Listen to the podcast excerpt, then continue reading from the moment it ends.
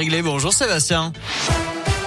Salut Nico, salut à tous. Et à la une, du nouveau encore dans les écoles primaires. Jean-Michel Blanquer l'a annoncé tout à l'heure. Une expérimentation va débuter sans doute dès la semaine prochaine dans une dizaine de départements, Gaël Berger. alors concrètement, à chaque fois qu'il y aura un cas positif, toute la classe sera testée et seuls les cas positifs seront ensuite renvoyés à la maison. Jusqu'à présent, le protocole prévoit qu'au moindre cas détecté, toute la classe soit fermée et les élèves placés à l'isolement.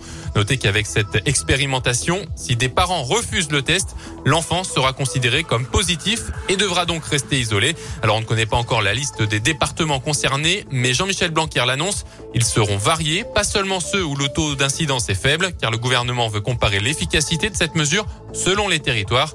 Par ailleurs, le nombre de classes actuellement fermées en raison de l'épidémie est descendu en dessous des 2000 alors qu'un pic avait été atteint aux alentours de 3500. Jean-Michel Blanquer qui doit publier jeudi la liste des départements où les élèves de primaire pourront enlever le masque à partir de lundi prochain. Euh, ce seront les départements où le taux d'incidence est en dessous de 50 cas pour 100 000 habitants pendant 5 jours. C'est le cas actuellement de l'Allier, mais pas du Puy-de-Dôme.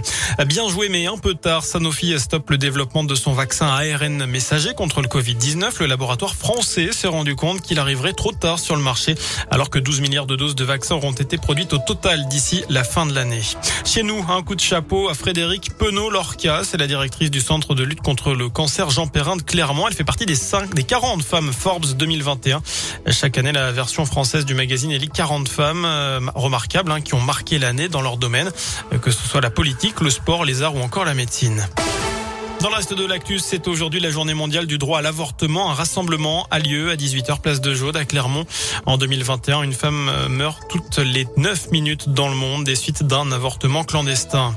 Les aveux d'un trafiquant de drogue à la barre du tribunal de Montluçon. Cet homme de 30 ans a reconnu avoir fourni de l'héroïne et de la cocaïne à un contact, ce dernier se chargeant de distribuer la marchandise à des revendeurs.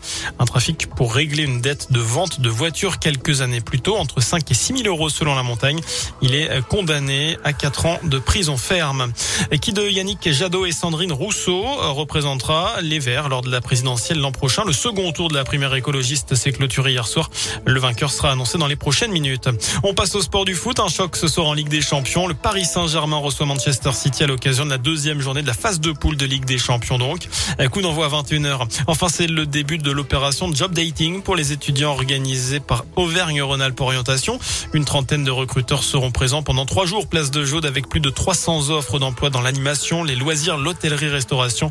Les candidats sont attendus avec leur CV à partir euh, de 16h30 cet après-midi, donc depuis une demi-heure, place de Jaude dans les locaux de l'organisme.